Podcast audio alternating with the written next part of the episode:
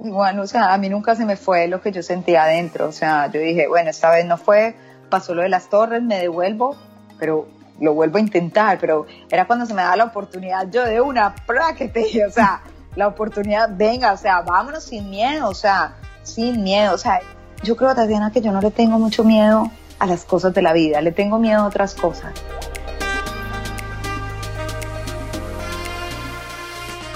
Hola, soy Tatiana Velázquez. Cada semana dirigimos nuestras luces y toda la atención hacia una latina que con su inteligencia, talento y servicio está elevando nuestra comunidad y pavimentando el camino para las que venimos detrás. Ellas son innovadoras, empresarias, científicas, celebridades, pero sobre todo heroínas del día a día. Sus acciones, valentía y dedicación nos dicen en voz alta que como mujeres hacemos la diferencia y hoy pueden ser tus mentoras. Bienvenidas a Latinas Mastermind. Hola a todos, bienvenidos a este nuevo episodio de Latinas Mastermind. Este es el episodio número 25 con nuestra invitada Claudia Betancourt. Ella es maquillista internacional y ha llegado a unos niveles grandísimos en todo el mundo, sobre todo en su país original Colombia y en los Estados Unidos. Espero que lo disfruten muchísimo. Nuestra invitada del día de hoy es Claudia Betancourt. Yo la conozco personalmente, pero no éramos amigas. Claudia hizo para mí algunos maquillajes hace muchísimos años. En realidad no me acuerdo cuáles fueron y ella tampoco lo recuerda, pero yo sí me acuerdo que ella era una persona muy profesional. Claudia es colombiana. Comenzó su carrera de maquillaje cuando era muy pequeña en su casa sin ningún tipo de instrucción, de pronto solo mirando revistas. Y junto a su hermano Santiago comenzaron un pequeño negocio entre hermanos de tomar fotografías y maquillaje entre ellos dos. Así fue como inició su carrera y después de varios años, Claudia decidió mudarse a la ciudad de Miami para comenzar su carrera internacional, que era algo que ella tenía en su corazón desde que era muy pequeña, porque ella sentía que todo lo que había hecho en Colombia, que además era muy grande, ella llegó a ser una de las maquillistas más importantes en todos los desfiles de moda en Colombia Moda, en Medellín sobre todo.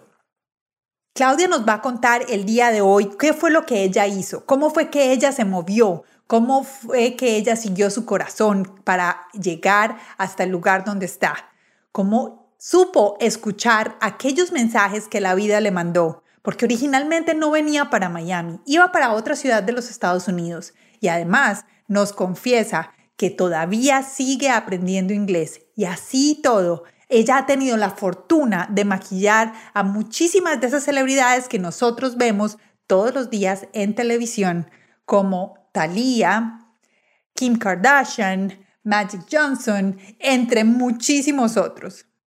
Claudia nos va a contar cómo ella con su amor, su ternura y sobre todo su nobleza ha sabido mantener los pies en la tierra, porque ahora ella es la spokesperson para L'Oréal París en Estados Unidos y además es asesora y tiene su propia marca con Ésica. Quédate aquí y escucha este podcast si tú estás teniendo un sueño, si piensas que lo que estás haciendo puedes hacerlo muchísimo más grande, lo amas, pero sabes que puedes llegar muchísimo más grande, pero simplemente no sabes cómo.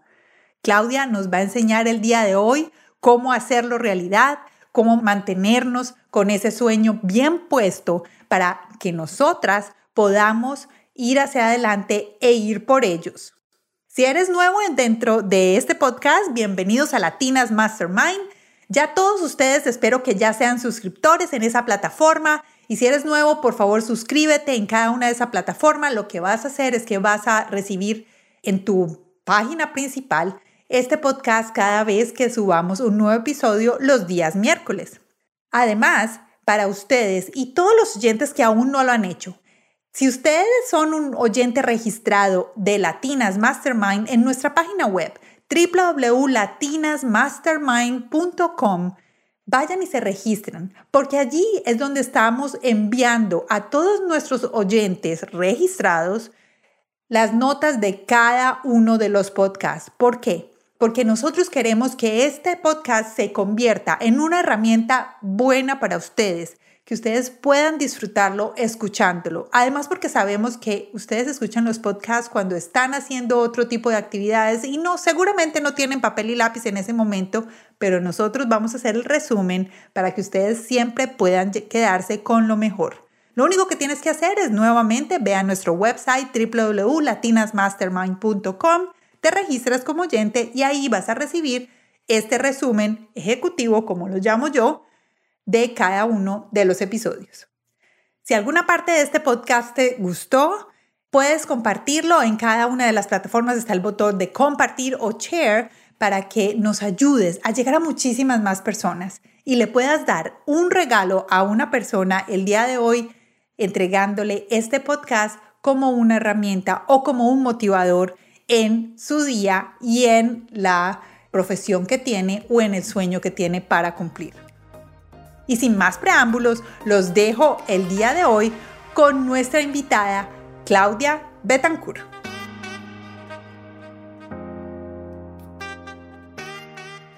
Hola Clau, ¿cómo estás?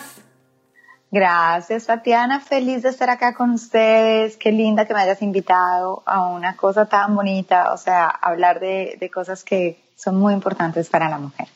Exacto, así es. Y hoy queremos resaltarte a ti, a Claudia como la mujer que ah, con todo tu recorrido, tu historia, las experiencias que has tenido, eh, digamos, los retos y todo lo que ha pasado dentro de tu vida, porque eso hace parte de tu esencia y muchas mujeres van a poder aprender de tu experiencia.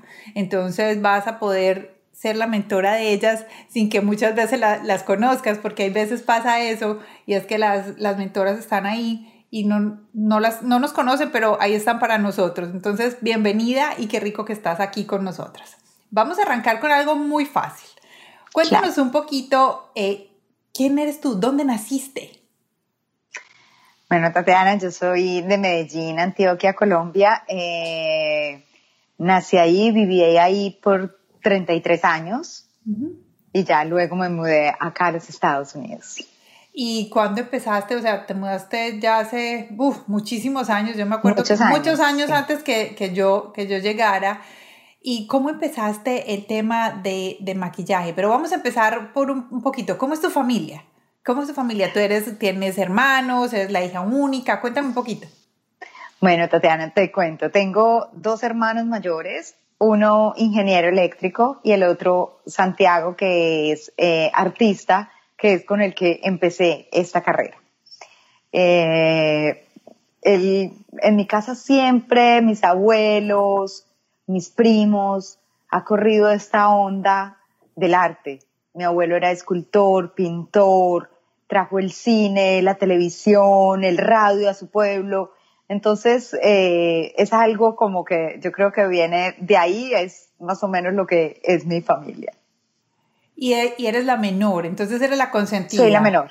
¿Y te, te tocó ser la consentida o te tocó ser, bueno, además eras la única mujer?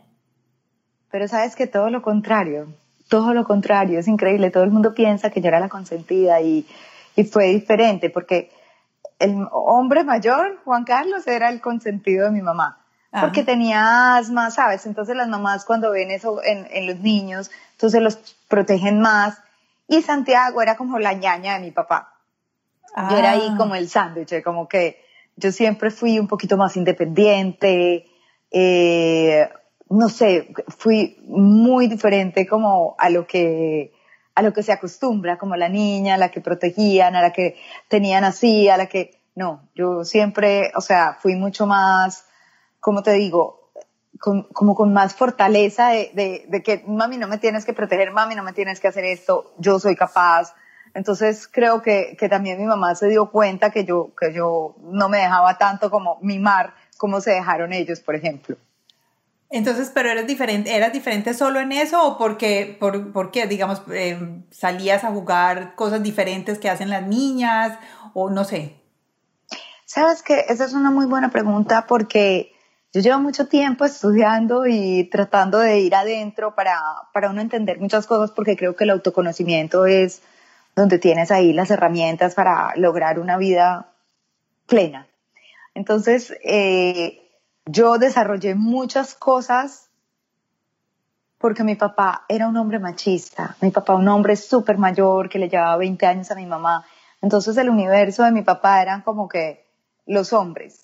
O sea, él siempre era con comentarios, o sea, que, que igual te llegan, pero sabes, que no los hacía de maldad, sino que era un hombre de la época, pero sí era como, ay, manejo mal, eso es una mujer. No, eso es una mujer, eso no puede. Entonces yo también en parte yo creo que crecí con eso adentro y yo dije, no, o sea, yo voy a ser distinta y yo le voy a demostrar a mi papá lo que yo soy capaz.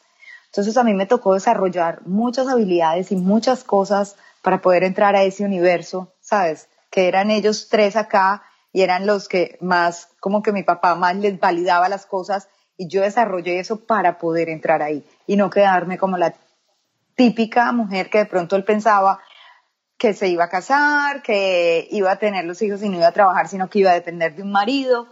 Entonces, y no es que esté mal y esté diciendo que, que las personas que se casan, o sea, no es que lo estén haciendo pero es un prototipo, es un prototipo que, con el que nos criaron, pues era, eso era.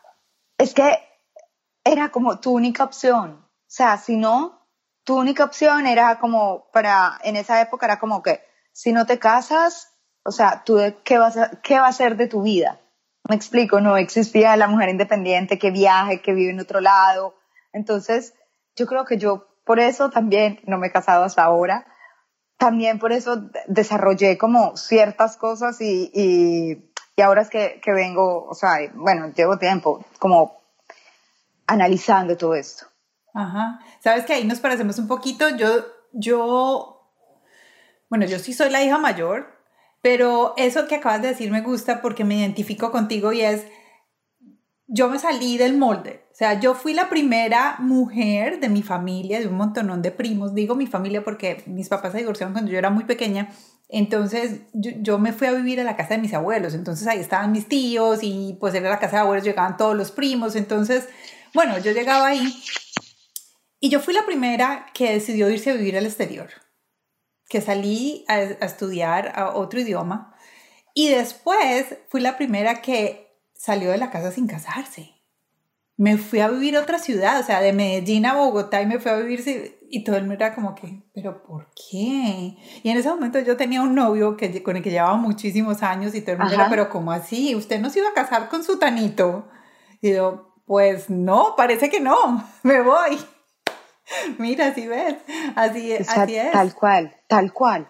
O sea, porque es que, y, y, más, pienso yo que hay una mentalidad paisa muy, muy, o sea, el paisa es, o sea, es machista y el paisa es, es más godo, es más conservador.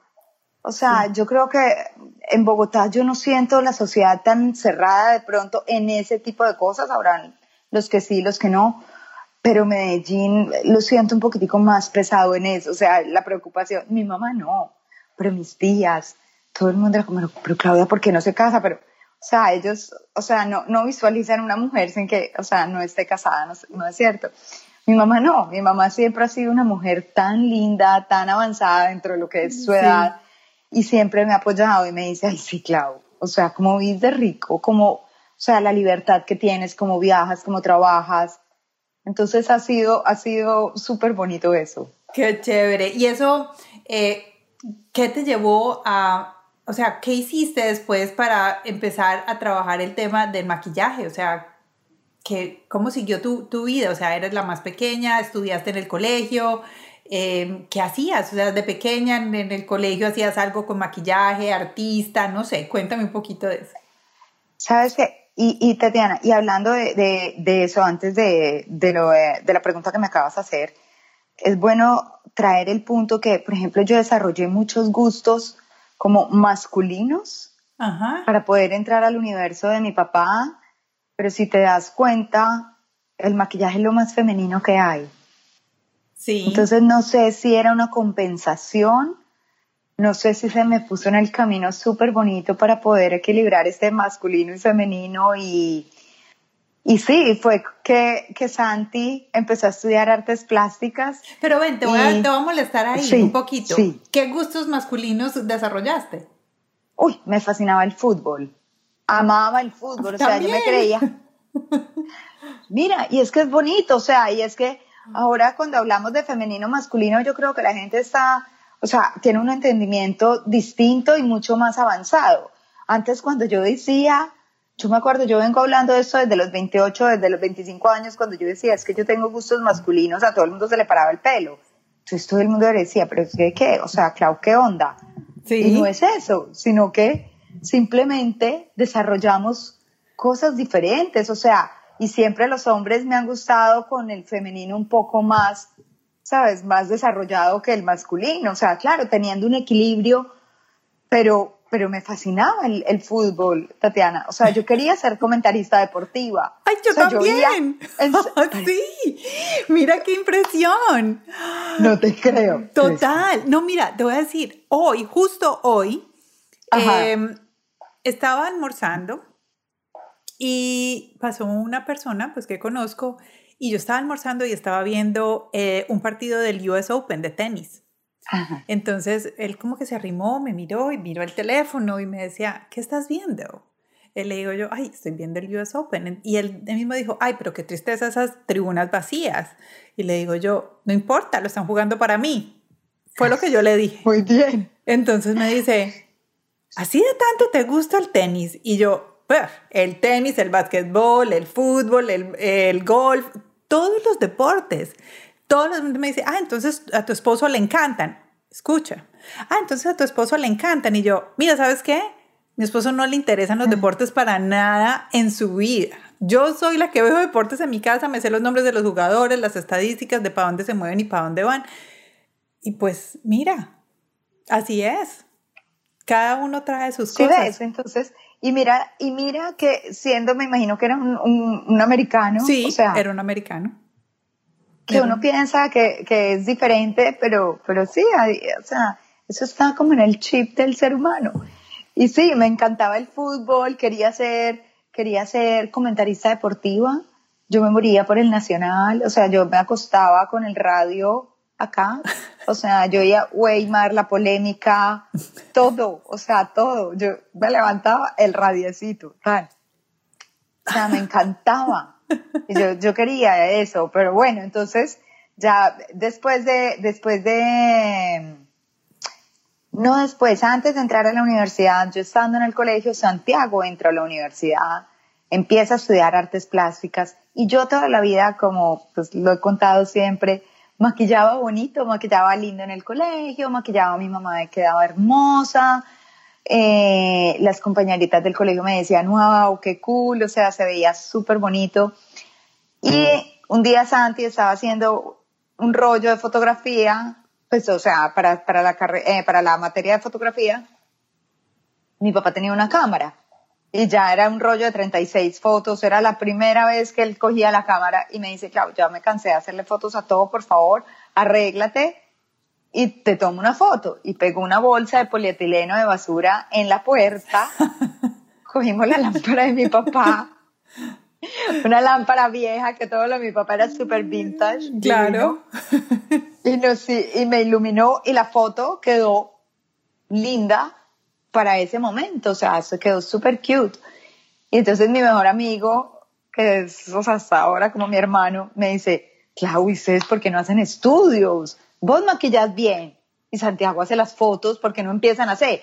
Y en ese momento era toda esta bomba de UX3, claro. todos, y nosotros, pues sí. ¿Y cuántos años tenías? Yo tenía más o menos 17. 17 a 18. ¿Súper joven? Sí, súper chiquita, empezamos súper chiquitos. Ay, qué chévere. Bueno, entonces, ¿y ahí qué pasó? ¿Sí montaron el estudio o no? No, pero el estudio era a domicilio. Sea, nos íbamos. Con la bolsa, empezamos con la bolsa pegada en la pared. Con el telón debajo del hombro en bus los sábados. Claro. Porque no teníamos estudios. Santiago cogía telas, comprábamos telas grandes y Santi les echaba maicena, o sea, primero colbón y después maicena y las pintaba con, con negro, con gris, para que quedara, sabes, como así difuminado, ¿te acuerdas? Que era súper lindo estos background y nos íbamos con ese fondo, cogíamos un bus, me acuerdo, a las 9, 8 de la mañana y yo llegaba y le pedía a la niña el kit de maquillaje porque yo no tenía maquillaje. O sea, yo le decía, sácame tu bolsita de maquillaje que te voy a arreglar. Y yo con la ropa de ella, con todo, yo empezaba y le cogía la pañoleta, la amarraba, el collar, me encanta todo eso, el arete, le peinaba, le hacía el, maquillaje, pues imagínate, en esa época que existía, nada, no había nada, habían sombras y labiales y rubor, pero no era el concealer, las bases No, y la, y la pestañina. ¿Te acuerdas de esa pestañina que tenía como un cepillito? Un azul. El azul. El azul. La sí. sí. Ay, ¿y quiénes eran las clientas? Ay, no. Quítate eso pues después. Nunca. O sea, se iba con las pestañas y todo. Súper sí, difícil. Eran épocas muy lindas, muy lindas. ¿Y quiénes eran las clientas? Primero empezaron siendo todas nuestras amigas, todas pasaron por las manos de nosotros, todas, y empezó a regarse la onda, la onda, la onda. Santiago y Claudia están haciendo unas fotos divinas. Empezamos, entonces nos fuimos a mi casa. Y mi papá, eh, a Santi le regalaron unas luces continuas, y entonces mi papá creo que nos ayudó con unos tarros de pintura, les echó cemento, nos puso un palo de escoba y ahí pegamos los trípodes. Ahí eran las dos luces así. Y el mismo fondo lo pegábamos en la parte de la sala y mi mamá, que ha sido un sol de mujer, nos desbarataba la sala y el comedor y ella era tranquilo, no se preocupen, no pasa nada, esto lo volvemos a poner. Y desbaratábamos la casa entera todos los sábados y los domingos y ahí hacíamos, y hacíamos ahí nuestras fotos y ya ahí eh, había una marca en Colombia de maquillaje que era como maquillaje de teatro, era lo primero que salía. Sí. Y empezamos. Y Santiago me dijo un día, Clau, yo creo que ya es hora que invertamos en tu kit. Y yo, ¿cómo? ¡Ah! ¿Qué es esta emoción? Y nos fuimos a, a una casa en el centro y era ahí donde vendían y yo decía, wow, y comprar bases y labiales y, y todo venía como, mira, ahora que tengo como en estos potecitos así. Sí, me acuerdo. ¿Puedo decir el nombre? Sí, caretas. Caretas, sí. caretas, claro. Y era lo más parecido al maquillaje teatral que yo, sabes, estos pigmentos fuertes, fuertes, esos labiales rojos así cremoso, la base que te cubría. Claro. Yo me acuerdo. Increíble. Yo me acuerdo. Y me acuerdo del sitio donde tenías que ir a comprarlo también. La casa, era, era Nora la que vendía. Sí, la que vendía. Claro que me acuerdo. Claro, y, y, cobraban. ¿Cuánto cobraban? Claro, cobrábamos 10 mil pesos, creo. Ay. 10 mil pesos cobraban. ¿Y cuántas fotos les entregaban? Creo que entregábamos 10 fotos, donde, ay, perdón, no pasa nada. Perdón. No pasa nada. Eh, tomábamos un rollo de 36. Sí. Pero eh, se entregaban 10 fotos. Santi las tenía que eh, revelar en la universidad. Porque en qué laboratorio, o sea, nada, Santiago en la universidad, medio al escondido, iba y revelaba los rollos en, en, en la universidad, en la nacional. Y entregábamos ese papel así todo cóncavo, o sea, sabes que se, que se, se, ondulaba. Sí, claro. Grueso, grueso, pero una belleza de fotos. Ay, qué una belleza de fotos. Qué hermosura. Sí, súper lindo. Bueno, hicieron eso, y saliste y compraste tu primer kit. ¿Y cómo fue ese primer kit de maquillaje? Uf, me acuerdo el día que, que fuimos. O sea, me acuerdo lo que te digo, esos potecitos, los de base. Yo no podía creer y yo decía, claro, yo me imagino que yo me sacaba un ojo tratando de, no sé, hacer una boca perfecta, estas bocas rojas en esa época, en bloques súper fuertes, solo lo tenían ellos. O sea, entonces Uy, me acuerdo del color berenjena, el berenjena. ¿Te acuerdas? Era como el vino. Sí, sí, sí. El café, el vino, el rojo, ese rojo subido. Uy, eso maquillé con eso, full, y yo tenía una loncherita chiquita que yo creo que me había dado mi papá esa de herramientas verde, fue mi primera loncherita. Las que se abren así, que van saliendo cositas a los... Sí, sí. Era verde mi primera lonchera. ¡Ay, qué maravilloso! No, más bonito. Y mira que no habían productos, por ejemplo, el polvo suelto no existía, pero yo sentía que necesitaba un polvo suelto, entonces envasaba talco, polvo para, para bebés, lo embalsaba en una, en una cosita y eso era con lo que yo sellaba la base. Yo decía, es que necesito un producto como esto, no existe, me toca inventármelo. Recursiva. Claro, ¿y cómo aprendiste? O sea, ¿desde qué edad empezaste a maquillar y cómo aprendiste? O sea, ¿por qué te empezó a gustar? O simplemente, pues cuando estabas más pequeñita y maquillabas a, tus amigas en el colegio o a tu mamá. ¿Cómo aprendiste? Sola, Tatiana, sola, porque acuérdate, en esa época ni internet, ni computadores. Pues revista, la revista tú. Sí, ¿sabes con qué? ¿Sabes con qué aprendí? Con lo que vi, lo único que vi fue a UX3 que le hicieron una, una foto a Blanquita, la fotógrafa, y le pusieron dos puntos de luz acá debajo de los ojos y creo que alrededor de la boca. Eso fue mi tutorial, una foto. Eso fue lo que yo vi y yo dije, wow, la ilumina ahí. O sea, y ese, y ese Pablo, Pablo Ramírez era tan genial que él hacía, acuérdate que él era el que maquillaba con el mosco, los dos maquillaban y hacían las fotos y los resultados eran brutales. Sí, o sea, eran, o sea, eran, pero una locura. Era una locura. eso fue mi único tutorial. O sea, eso fue lo único y ya, no sé, eso, yo no sé, Tatiana, yo ahora digo, cuando la gente me pregunta, yo ahora con todo lo que da de la mano, o sea, yo creo que es la práctica, es la práctica lo que, lo que te, como dice, la práctica es el maestro. Claro que sí. Bueno, y, y entonces ya terminaste con tu hermano, ¿cuántos años tomaron fotos y qué pasó después? No, nosotros hasta el sol de hoy seguimos tomando fotos. Ah. Santi y yo seguimos trabajando juntos. No puedo creer, o sea, esa empresa familiar dio resultado.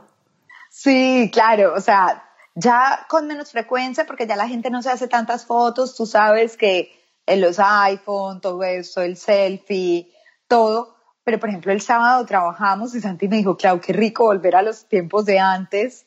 Igual, o sea, ya estamos mucho más ocupados. Santi es artista 100%, pinta, brutal, brutal, o sea, es espectacular. Y, y yo, bueno, ya mi trabajo también cambió un poco. Entonces ya acomodar todas las fechas, todo, pero nos encantaría como yo digo, qué rico volver a montar un estudio como en nuestros inicios, sería muy bonito.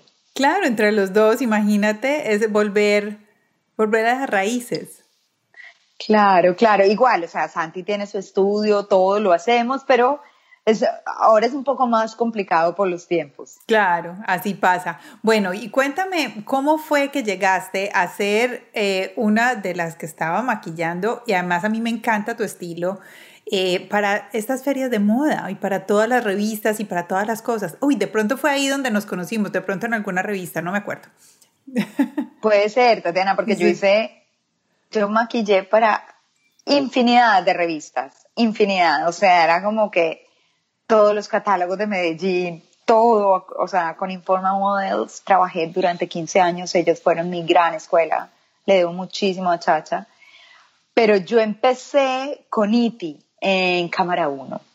Cámara 1 era como la primera productora, fui donde Iti, Iti Divina me dio trabajo, eh, empecé a hacer el video del metro, imagínate, antes de inaugurar el metro. Claro. Ah, que era Juan Carlos Beltrán, el director. O sea, esto fue hace, no sé, tal vez 25, 30 años, tal vez. Más o menos.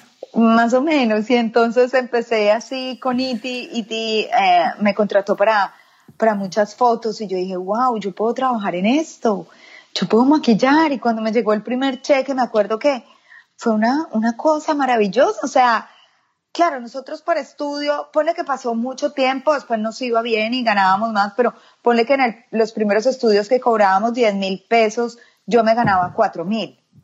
Claro. Cuando y de ahí tenías que comprar maquillaje.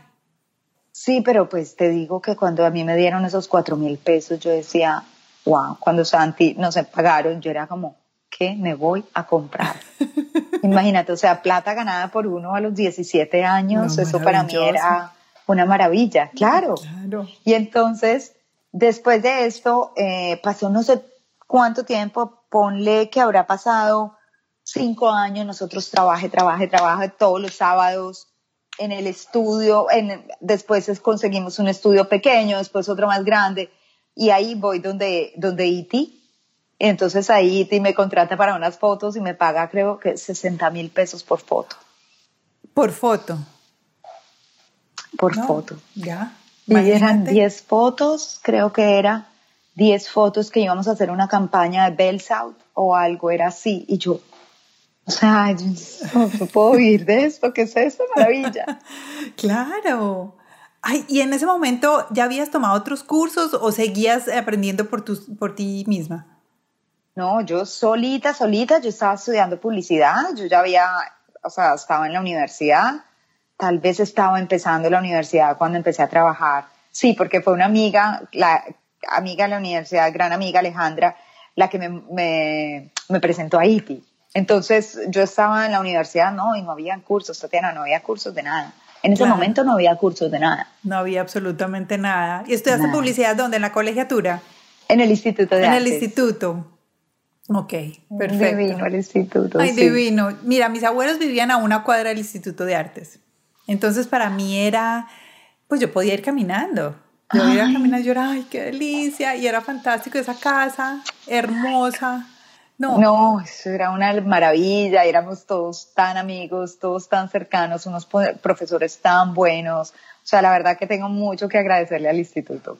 Bueno, y entonces terminaste publicidad, y, pero seguías maquillando. Entonces, ¿cómo era esto de ser estudiante full time y también eh, maquillando ya a un nivel profesional? Pues era duro porque imagínate, yo no paraba, o sea, yo trabajaba hasta los fines de semana, los domingos, todo, o sea, trabajábamos muchísimo, o sea, éramos tres o cuatro estudios en un día, o sea, terminaba, empezábamos, no sé, tal vez, ¿qué sería? Nueve de la mañana y trabajábamos hasta las seis o siete de la noche, claro. fines de semana. Además porque la gente no sabe que, bueno, ellos de pronto piensan que cuando tú te vas a maquillar o estás haciendo unas fotos o, lo que sea, te maquillan al principio y ya, chao, no. Tú te quedas ahí hasta el final porque tienes que hacer el retoque de la izquierda, el de la derecha. Si el diseñador o la productora dice, bueno, vamos a cambiarle el color a, a, la sombra porque el traje que tienes es amarillo, entonces vamos a irnos por los, esos tonos, no sé, pues estoy diciendo cualquier cosa, pero yo creo que es para que la gente sepa que tú llegas mucho antes porque hay que prepararte, pero además te tienes que quedar todo el rato, todo el tiempo. Entonces, imagínate, eso era muchísimo tiempo, no sé cómo lo hacías. Sí, totalmente, total. No, y hasta el día de hoy, o sea, nosotros siempre que vamos a, a, trabajar en una producción, o sea, con una celebridad o lo que sea, tú estás con ella todo el tiempo, o sea, no, no, no, tú no maquillas y te vas, o sea, eso no pasa. O sea, hasta cuando una persona se casa, casi que uno hasta que el paso antes de entrar a la iglesia, uno está ahí. Porque son muchas cosas, el maquillaje, el maquillaje tiene muchos detalles, es de, de mucha perfección, es que todo esté impecable, que en el momento de la foto no haya ningún brillo donde no debe, que la boca siempre se vea como es, que si la persona comió, como lo que tú dices, vamos a cambiar el look, vamos a hacer un nuevo maquillaje, o sea, por lo general se cambia, se sube, se baja. Entonces sí, o sea, se requiere que uno esté ahí todo el tiempo, todo el tiempo. Todo el tiempo. Bueno, entonces cuéntame, terminaste, estuviste en Colombia todos esos años, cuéntame un resumencito. ¿Qué pasó en todos el resto de los años hasta que llegaste a Estados Unidos? ¿Y por qué tomaste la decisión de venirte para este país? Bueno, Tatiana, sí me fui a, estudiar a Barcelona, pero ya llevaba bastante, yo creo que ya había salido de la universidad todo, y me fui por un tema de más cultural. Y te, lo, y te voy a ser honesta porque esto me, me gustaría que las niñas lo oyeran. Sí. Me fui porque si yo no estudiaba afuera, yo no podía pertenecer a un tipo de maquilladoras. Fuera tu trabajo, la calidad que fuera. Ah, Entonces, si yo no, no tenía mi o sea, si yo no tenía mi hoja de vida, estudió en Europa, creo que no, no me hubieran validado de la misma manera. Necesitaba las credenciales. Necesitaba eso para que, porque nadie se interesó ni en, la, ni ni en dónde estudié, ni cuánto estudié, ni qué curso hice. Solo estudió en Barcelona. No más eso, Porque, porque no, porque cuando tú dices estudié en Barcelona, o sea, ya Claudia Betancourt estudió en Barcelona, esta maquilladora, tal cosa, tal otra, o sea, se le da una categoría diferente. ¿Qué estudiaste? o sea, ¿cuál es el título? Maquillaje. Maquillaje, estudié maquillaje, eh, efectos especiales y estudié maquillaje de moda. O sea, pero, y fue una buena academia, pero Tatiana, o sea, no es, no es por ser creída ni nada, pero yo maquillaba mejor que la profesora. Sí, yo te entiendo. Y, y, y, y, la, y la misma dueña de la academia me dijo, Claudio, yo quiero que te quedes trabajando para nosotros. O sea, a mí me ponía, ella hacía media cara, yo hacía la otra y me quedaba súper bien. Entonces, claro que aprendí ahí, yo no estoy diciendo que no aprendí, pero hasta qué punto es necesario, ¿sabes? ¿Por qué, ¿Por qué necesitas decir que estudiaste afuera para ser validado? Esa es la cosa. ¿Y tú crees que eso es más personal? O sea, que nosotras mismas nos imponemos esas metas, e, esas eh, barreras, o es la... Mm, no decir la sociedad, bueno, puede ser la sociedad, pero también como la... Puede ser la sociedad, pero también puede ser el campo de acción, los que serían tus clientes en el futuro. ¿Tú crees que eso también es parte de eso, que somos nosotras solas o que también es el campo de acción que lo exige? Para mí fueron muchos, fueron las, yo creo que alguna, una que otra empresa con las que trabajaba. Eh, nunca fue, por ejemplo, Informa, jamás. Informa siempre, o sea, Chacha siempre creyó en mi trabajo siempre me apoyó, eh, pero sí sentía yo que era más como con las empresas grandes con las que yo trabajaba, o sea, a las que les hacíamos de pronto los catálogos o esto. Y social, o sea, y la sociedad también, o sea, la sociedad. Claro que no sé si una niña pues me iba a dejar de, de llamar porque, porque no estudié en Barcelona para que la maquillara el día de su prom pero uno sí a través de eso conseguía más fama tal vez.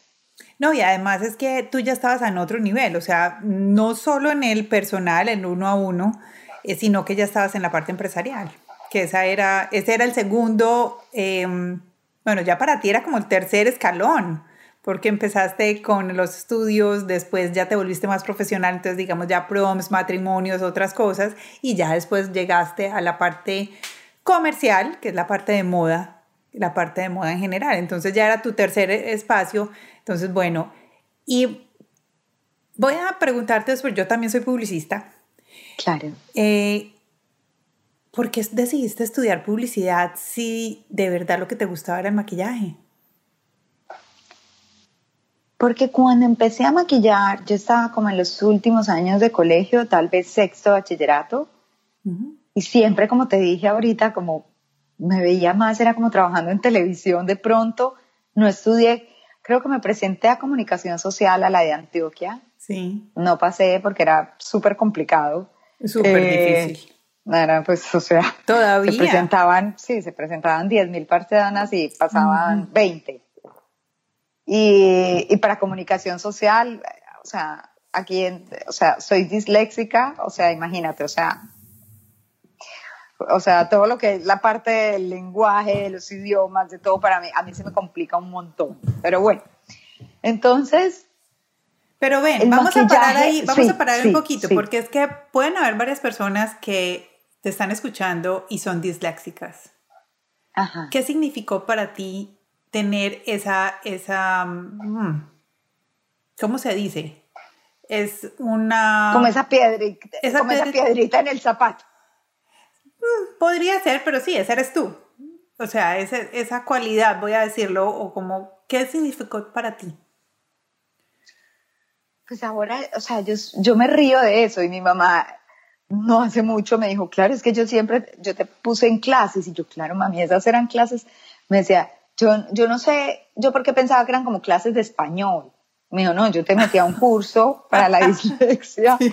Y mi papá siempre, toda la vida, mi papá insistiéndome con el inglés, insistiéndome con el español. O sea, yo desde el primer, desde el del primer bimestre, era bimestre que uno ganaba. Sí, sí, sí, los bimestres del colegio, claro.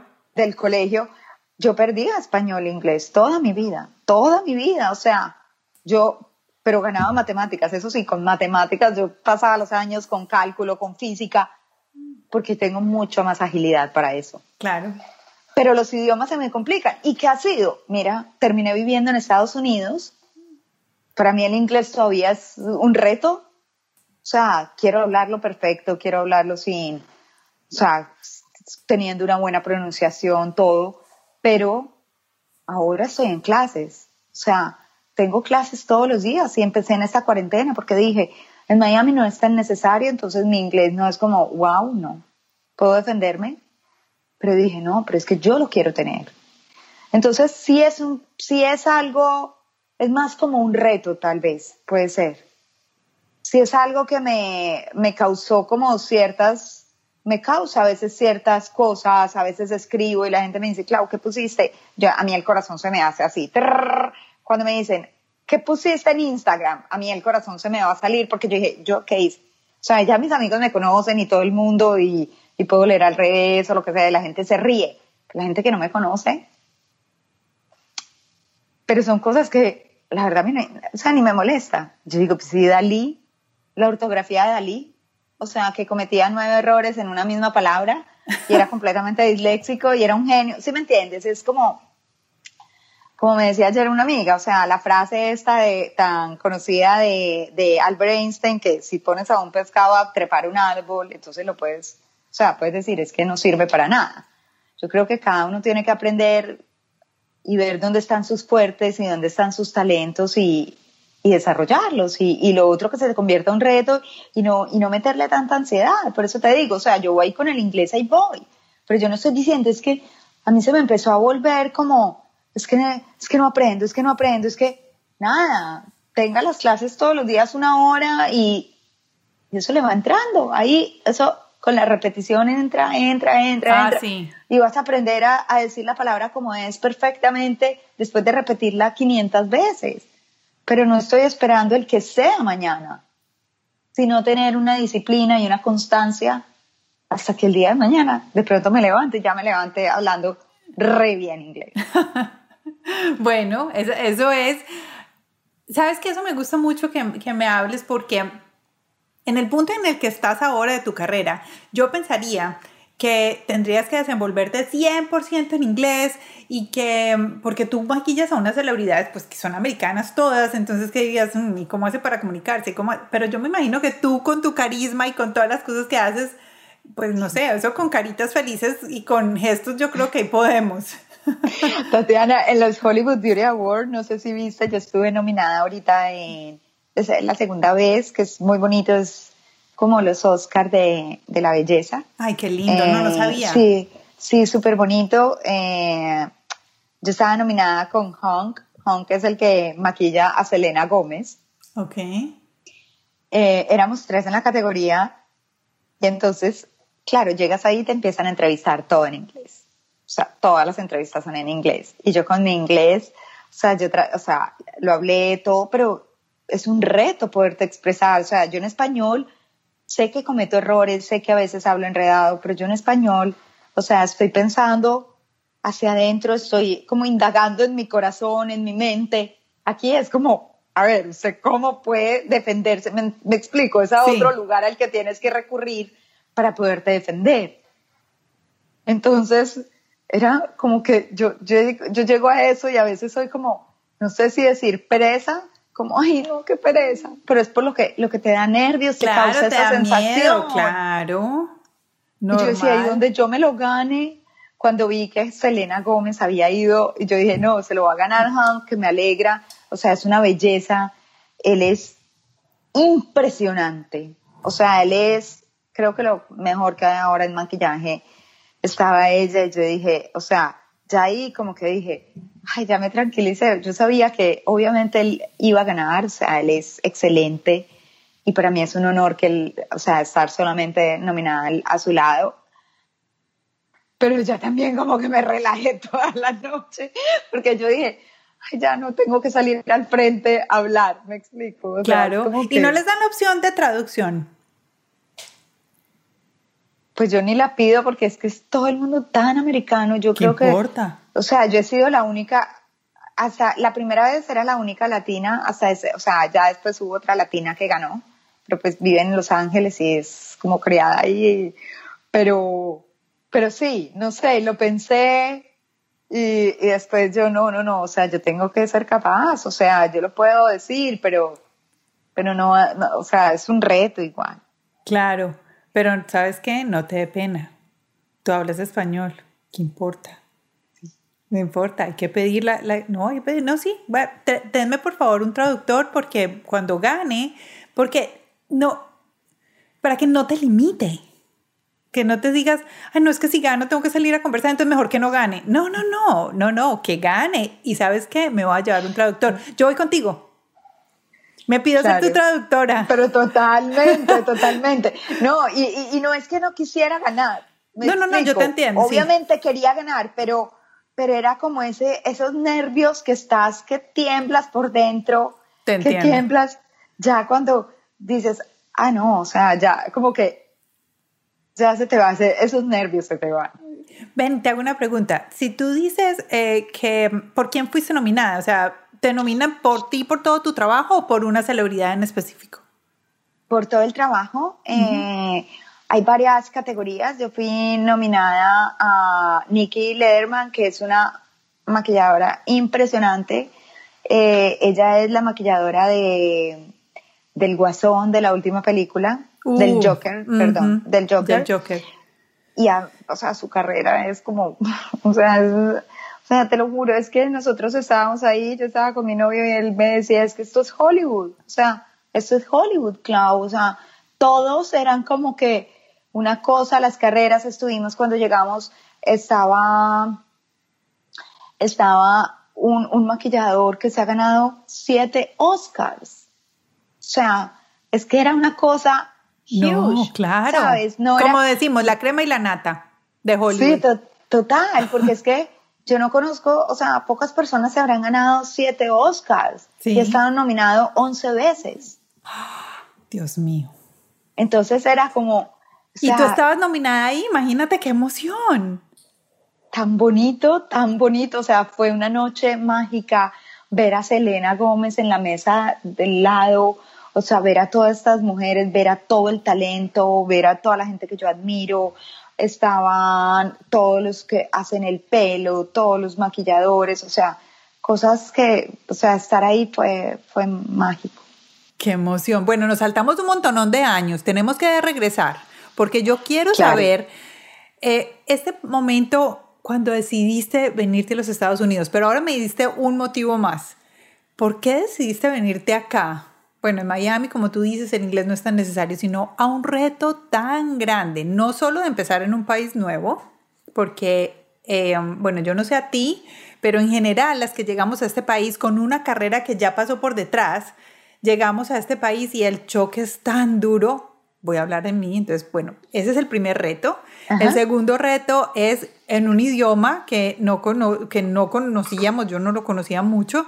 Eh, otro reto y tú llegaste a hacer lo que tú estabas haciendo, porque muchas veces llegamos y cambiamos de profesión.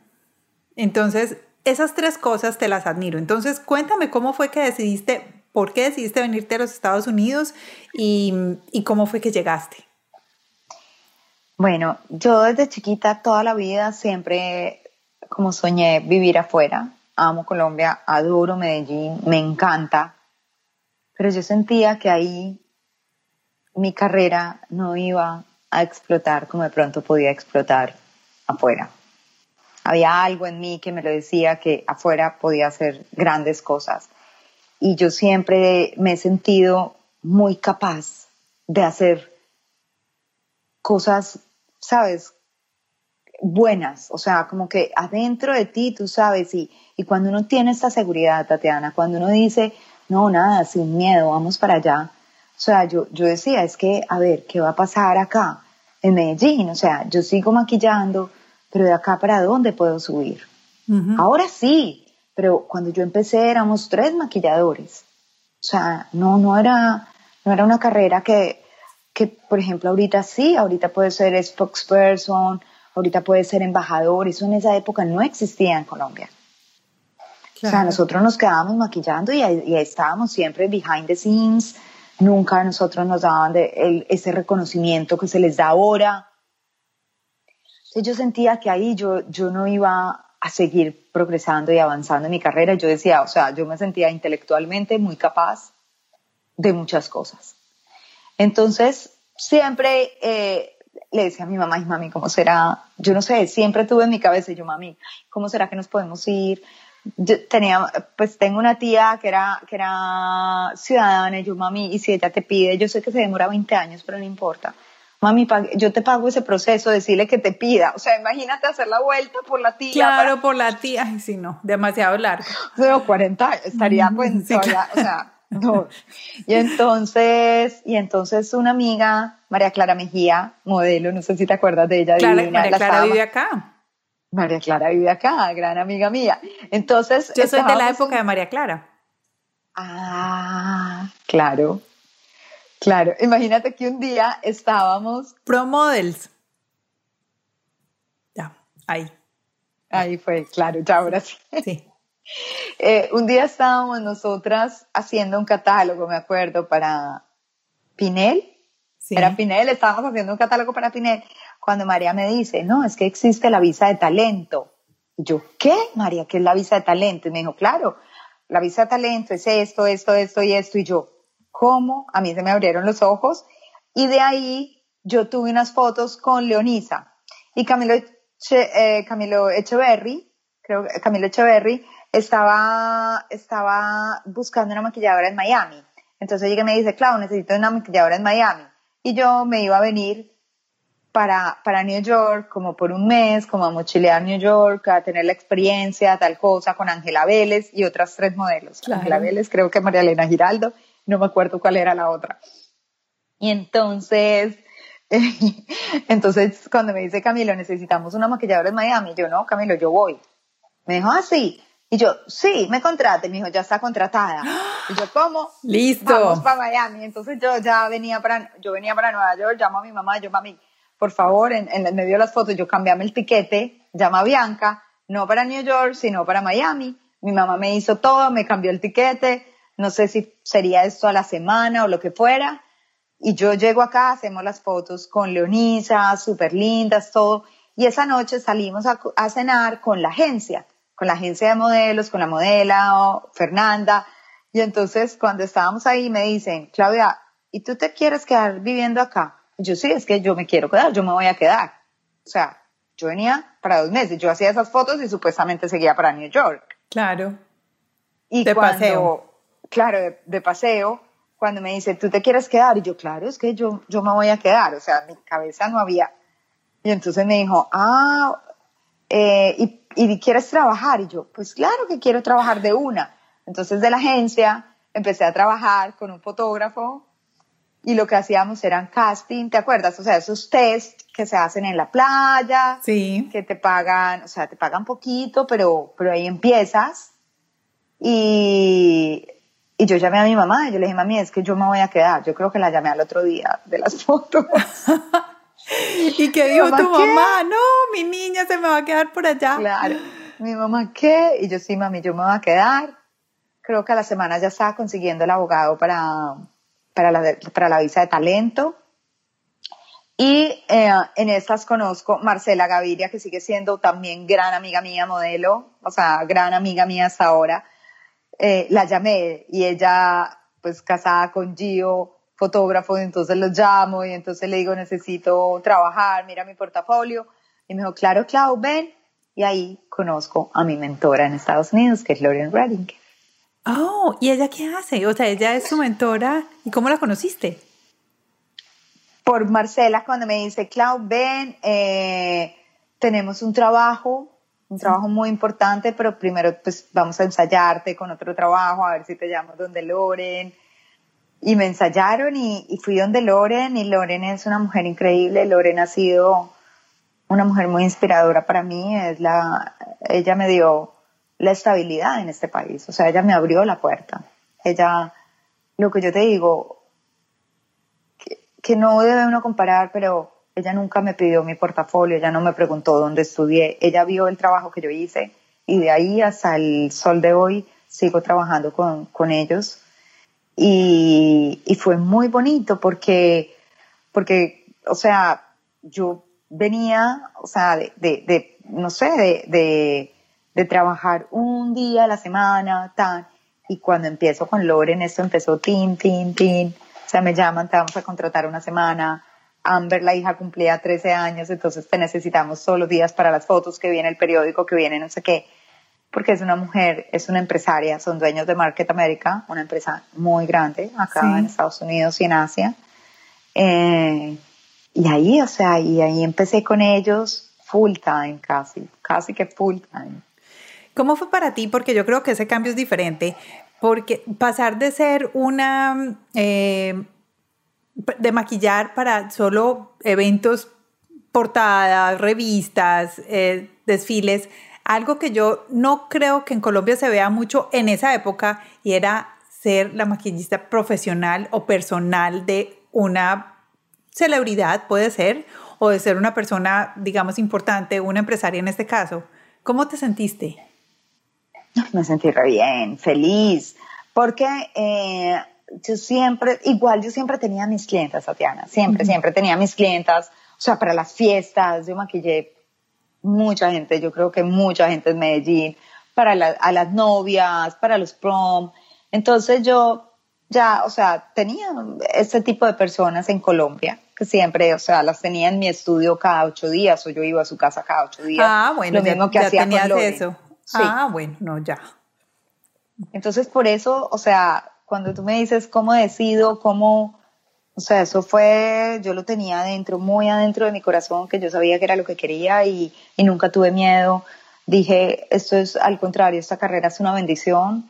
Yo solamente con mi loncherita puedo arrancar mañana, si quiero, para el lugar que sea y, y no, arranco de cero, o sea, muy valiente, muy valiente porque ya lo tenías en el corazón, pero entonces cuando te abrieron la, la posibilidad, sin dudarlo dijiste, sí, de una, me voy me voy y des, primero me voy y después sí me, me quedo. Sí, me quedo. Sí, claro. Además, además que hay una cosa que quiero contar, una anécdota rápido que, que, que es importante, que se lo conté a María Isabel. Eh, yo había intentado venir antes. Yo había intentado venir antes a Estados Unidos eh, y fue lo de las Torres Gemelas. Ay, qué difícil. Sí, y también creo que antes de eso tal vez había intentado otra vez y acá en Miami y, unos amigos súper lindos me recibieron, me quedé en su casa y me dicen, me dan el teléfono de una persona, alguien en Colombia me dio el teléfono de, una persona acá en Estados Unidos que trabajaba en la industria. Cuando la llama a ella, me dijo como que, ¿sabes qué? O sea, estoy tan cansada que tanto colombiano me llame. Y yo, ¡ay, qué! me partió el corazón, yo colgué como, ah, bueno. Pero Igual, o sea, a mí nunca se me fue lo que yo sentía adentro. O sea, yo dije, bueno, esta vez no fue, pasó lo de las torres, me devuelvo, pero lo vuelvo a intentar. Pero era cuando se me da la oportunidad, yo de una práctica, o sea, la oportunidad, venga, o sea, vámonos sin miedo, o sea, sin miedo. O sea, yo creo, Tatiana, que yo no le tengo mucho miedo a las cosas de la vida, le tengo miedo a otras cosas. ¿Cómo a pero no a los accidentes, al dolor físico, soy muy nerviosa en ese tipo de cosas, muy nerviosa. Pero tal vez toda la violencia que vimos en Colombia, eso también puede ser que me afectó.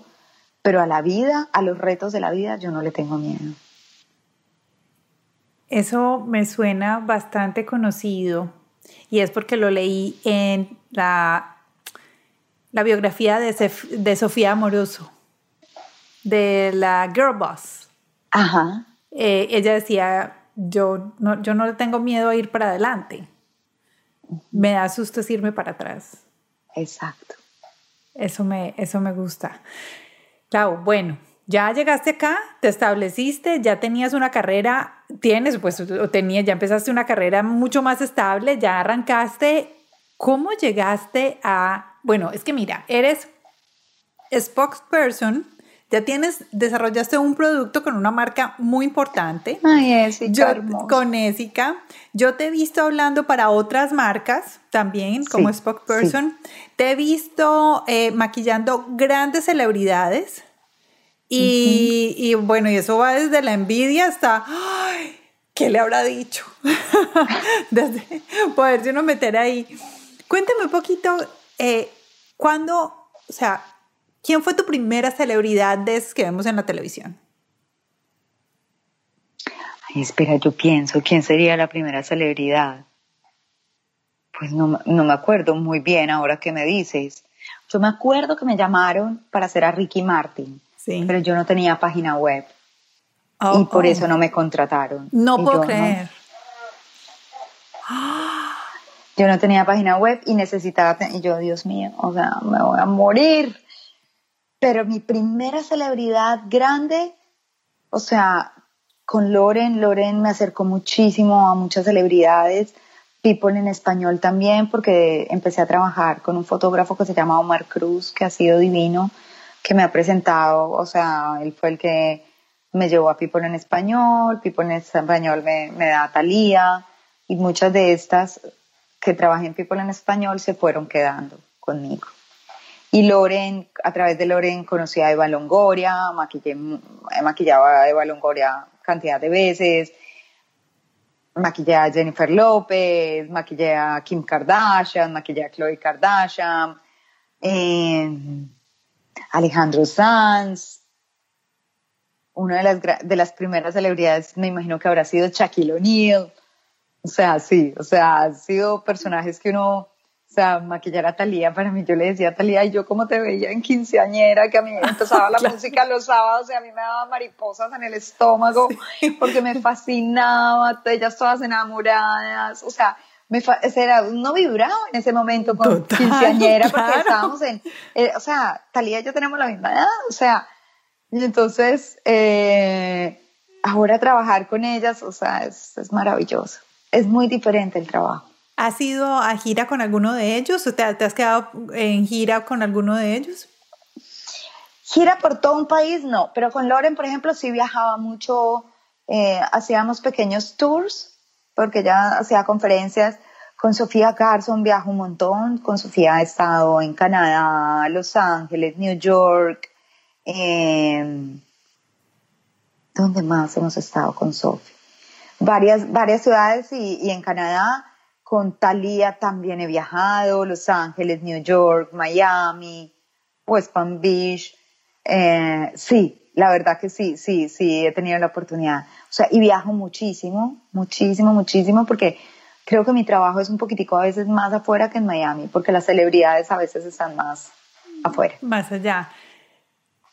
¿Cómo pasaste a hacer el tema de ser una spokesperson para una marca de maquillaje? Bueno, cuando me llamaron era, era L'Oreal, imagínate L'Oreal.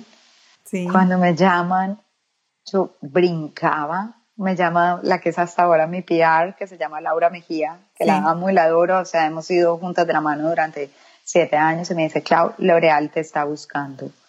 Yo Laura Mejía, no puede ser. Yo estaba en North Carolina en la convención, yo saltaba encima de la cama y yo, ah, esto no puede ser, esto es un sueño, imagínate.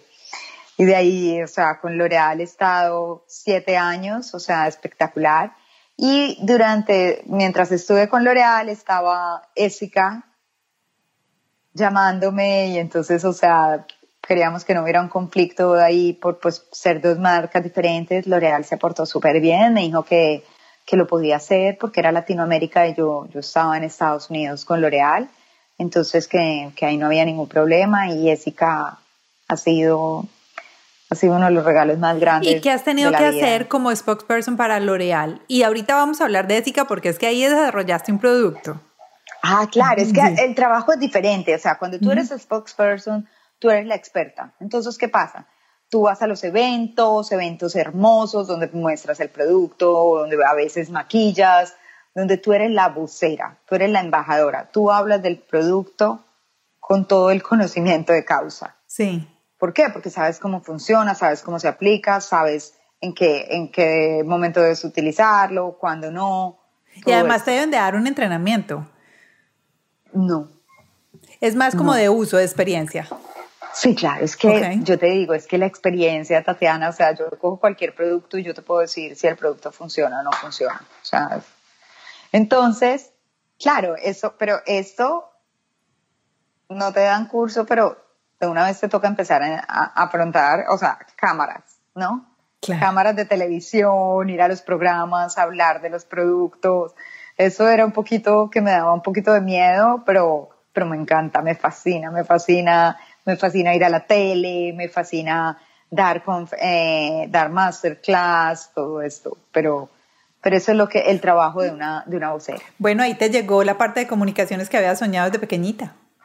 Lo tenía aquí. Ahí lo tenía. Siempre. Súper. y yo veía, yo decía, yo quiero trabajar en una revista o para una revista, yo quiero salir en cámara, ¿sabes? Ahí está. Mira, ves, todo, todo va llegando. Y ese, y ese, como dicen, esa voz interior o ese sabio que uno a veces tiene en uno, que uno a veces no lo sabe reconocer o no lo sabe oír, de pronto lo oí y me decía, ah, va a ser más difícil conseguirlo en Colombia, tú tienes que salir. Ese, ese yo interior, el que te dice, tú tienes que irte, tú tienes que experimentar, tú tienes que hacerlo afuera. Uno nunca puede apagar esa voz por miedo, nunca. Nunca. Qué bonito. Eso lo voy a dejar ahí marcado, me parece súper lindo. Bueno, y cuéntame con Ésica, porque es que aquí ya estamos hablando es nombres ah. mejores, o sea, ya tienes un producto exclusivo hecho por ti, por Ésica. Cuéntame qué fue eso y cómo se, hace ese proyecto. Bueno, es súper bonito porque cuando yo empiezo con Ésica también empiezo como experta, ¿no es cierto? Hablar de, del maquillaje, vamos a hablar de, o sea, de los productos, tú vas a de pronto asesorar la marca o sea, o, vas a, dar tips o vamos a hacer tutoriales. Cuando llegan a mi casa, creo yo, o sea, vinieron las niñas de Ésica, divinas, se dan cuenta el conocimiento que yo tengo de, maquillaje, porque yo también a través de Loren, que fue mi mentora, la que te hablé en un principio, Loren tiene una, una línea de maquillaje que se llama Motives Cosmetics y yo le ayudé a relanzar la línea. Yo estuve en todo el proceso detrás para reformular, para los productos, para todo. Entonces con Motives Cosmetics yo hice el, el relanzamiento con Loren, las fórmulas, todo, todo, absolutamente todo. Volvimos a, hacer una línea que quedó espectacular, que funciona muy bien hasta el día de hoy. ¿Y Obviamente ellos siguen haciendo completísima, completísima. Ah, porque yo vi fue como un set de sombras.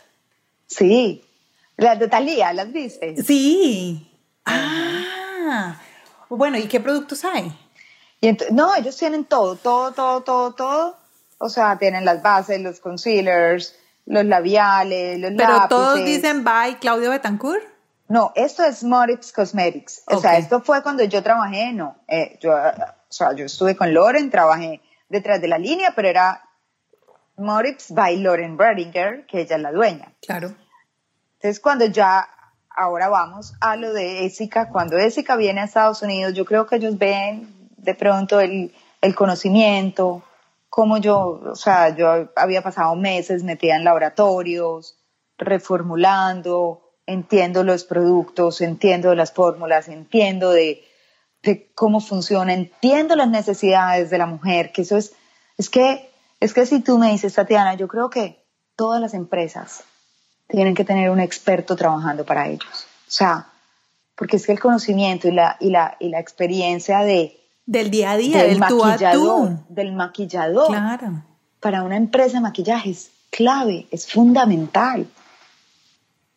Entonces ahí nace Esica Pro. O sea, ahí me dicen, Clau, queremos hacer Esica Pro, que tú seas como la codiseñadora. Entonces yo soy, yo soy, yo soy, yo diseño con ellos eh, lo que hacemos es, por ejemplo, ellos me envían las fórmulas, yo las voy cambiando, todo, o sea, los productos, los colores, viajo muchísimo a, Perú, nos vamos a los laboratorios días enteros, hacemos talleres de 8 de la mañana a 5 de la tarde probando productos.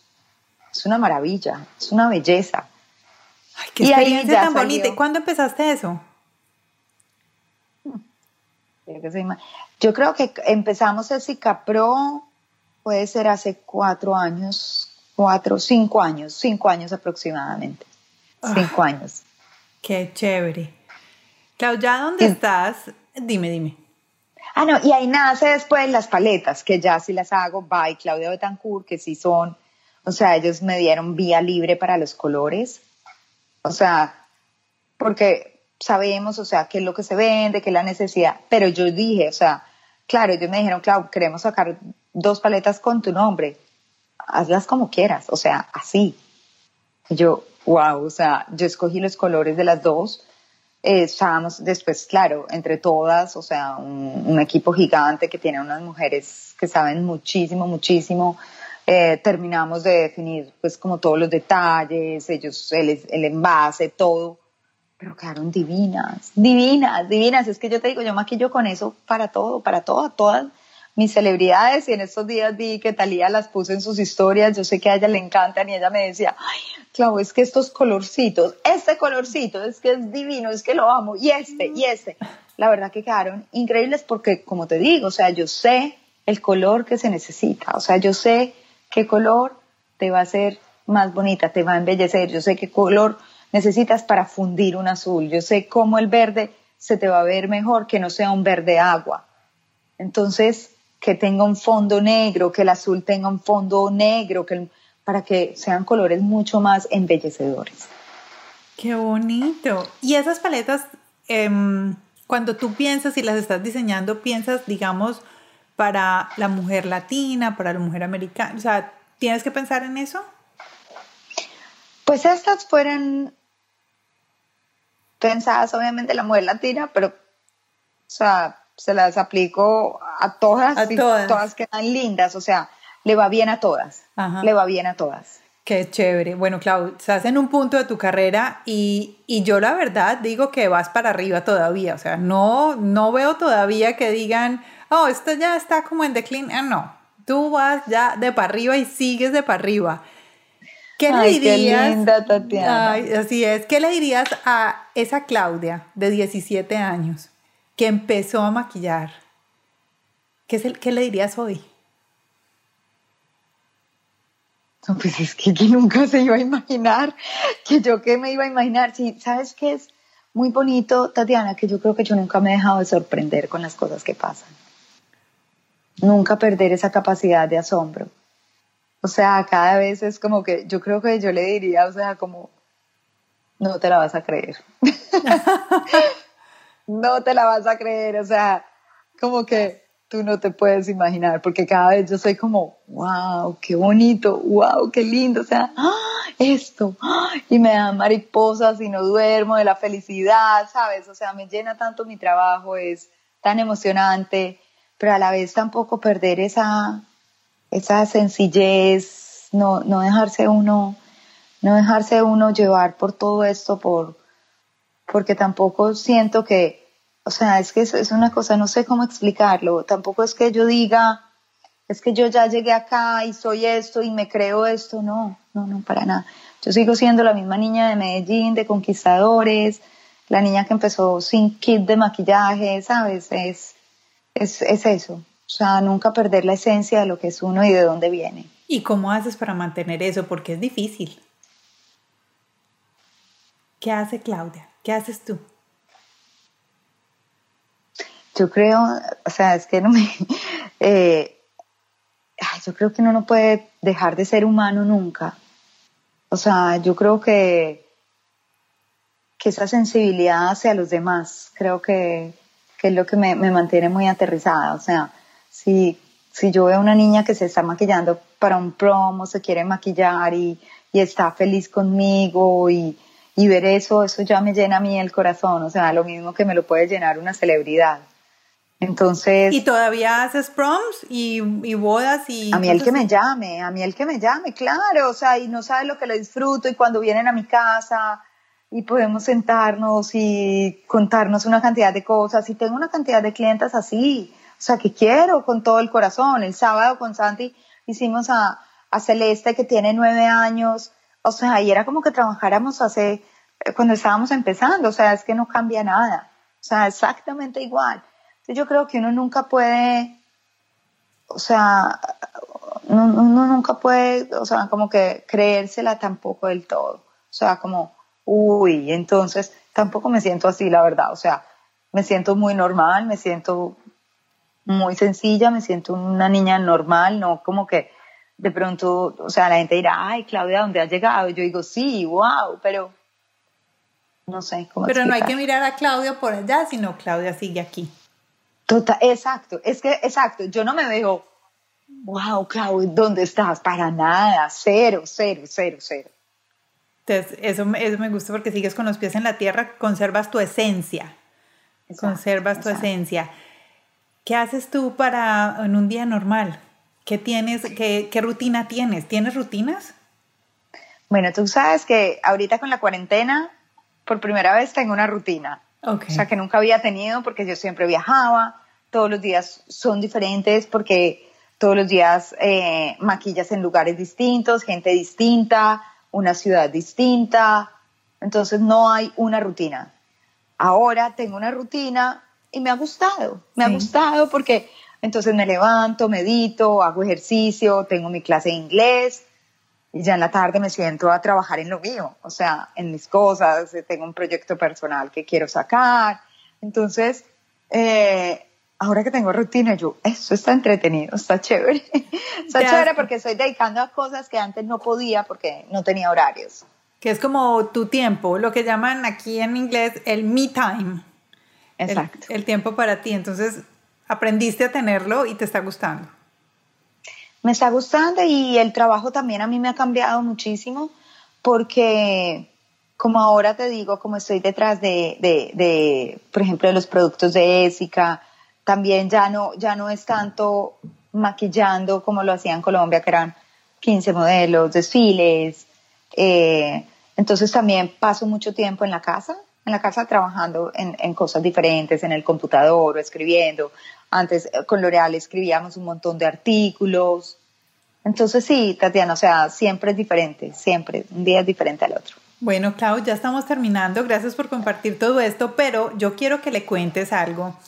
Hazte de cuenta que estás sentada en una de esas clases, pero la, tu público son un montonón de mujeres de todas las edades que quieren estudiar maquillaje, que quieren convertirse en esa persona que pone bonitas a otras, que saca lo mejor de ellas a través del maquillaje. ¿Qué les dirías? ¿Qué deben de hacer?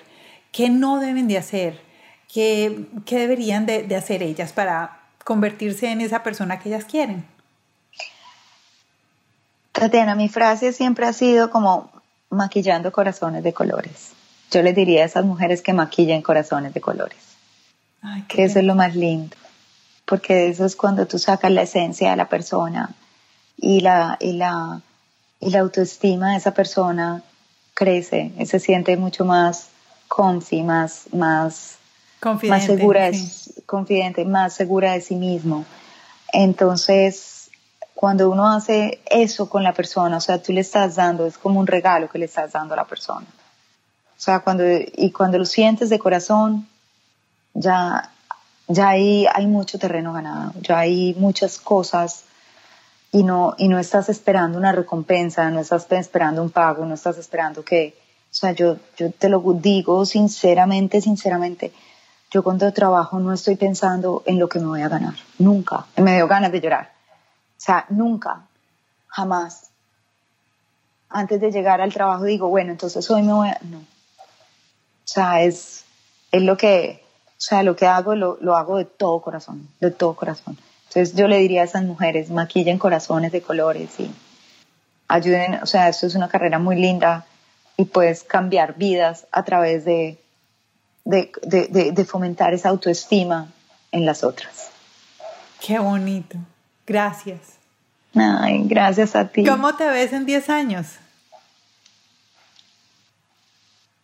Yo quisiera dejar un legado, o algo de pronto que mi historia la vivan otras niñas, ¿no es cierto? Que me, que me, que ser un, ser, ser, a ver, ¿cómo, cómo me explico? Yo quiero ser una persona, o sea, cada vez yo, quiero, yo estoy trabajando en mí, en mí como, como ser humano, quiero ser una persona que transmita cosas diferentes, o sea, no simplemente un tema que se puede ver un poco banal como, como el maquillaje, sino que a través del maquillaje, ¿cómo puedo llegarle yo también a todas esas mujeres? Me veo en eso, me veo de pronto, no sé si conferencista, de pronto atando lo que es el maquillaje con, con no sé, con, con compartiendo mi historia de vida. Eh, eso, eso es así más o menos me, me veo. Bueno, espero que no sean 10 años, sino más cerquita, porque yo sí iría a esa conferencia. Yo Ay, sí tan iría. linda. Claro, yo sí iría, ya estaría con mi cuadernito porque yo tomo notas. Hoy no estoy tomando notas porque estoy súper entretenida hablando contigo, pero sí, ahí estaría, ahí estaría. Ay, Tatiana, qué linda. ¿Tienes algún libro, eh, película o algo de esos que tú dices me marcaron en la vida? Mar adentro. Mar adentro, no sé si la viste. ¿Es una película? Eh, es una película de Alejandro Amenábar. Eh, ay, sé, ¿Cómo se me va a olvidar el actor? Pero bueno. Eh, el esposo de Penélope Cruz, Ah, ya, ya. Javier Bardem. Javier Bardem. Esa película me marcó impresionante. Porque ahí entendí mucho, entendí no, me pareció muy bonita porque él es un hombre tetrapléjico y cómo con su cabeza logra atraer a todo el mundo. O sea, porque realmente es lo que somos por dentro. O sea, él desde su cama, que ni siquiera podía escribir, cómo tuvo cantidad de amigos, cómo tuvo cantidad hasta de mujeres. Alejandro Amenábar decía que él las tenía que resumir en la película porque no le podía, o sea, toda la cantidad de novias y, de- ¿sabes? Si él era el pilar de su casa, pero desde su mente, desde su corazón. Entonces eso a mí me marcó, me compré el libro, bajé la música, eh, Alejandro Amenábar fue el que hizo la, toda la música sin ser músico, empecé a seguirlo, yo decía, este hombre es un genio y, era- y es una historia de la vida real. La voy a buscar y hay libro y todo.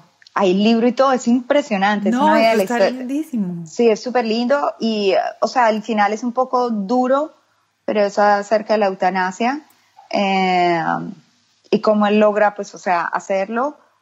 Pero para mí la, la esencia de la película, lo que conlleva la película es cómo una persona puede cautivar a tantas a través de su genialidad.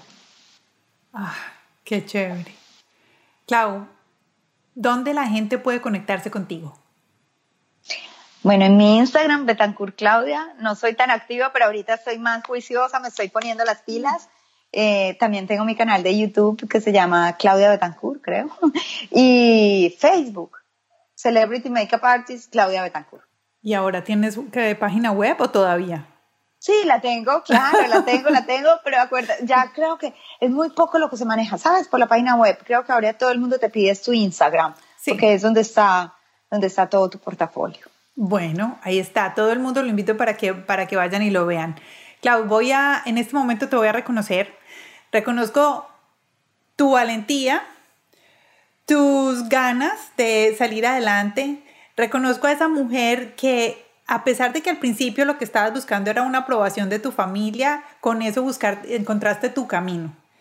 Y valoro muchísimo lo que has hecho hasta el día de hoy, porque hoy llegaste a un punto, o sea, has pasado por desde ser un negocio familiar pequeñito con tu hermano hasta llegar ya no solo a maquillar, sino a crear el maquillaje con el que nosotras, el resto de las mujeres, nos hacemos bonitas. Entonces, reconozco toda esa valentía que tienes por dentro, esa luz que llevas y esa, esas ganas de hacer que nuestra vida sea mejor a través del maquillaje.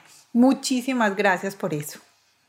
Ay, gracias a ti, Tatiana. Me fascinó, divino, divino, divino, me encanta. Qué y rico. bueno, espero que la disfruten. No, pues lo vamos a disfrutar, lo vamos a disfrutar muchísimo. Y pues a todos ustedes, muchísimas gracias por haber estado aquí con nosotros. Por favor, sigan a Claudia, ella ya les dijo todas las redes sociales, pero ustedes ya saben, tienes que suscribirse a ir a, nuestro, a nuestra página web www.latinasmastermind.com.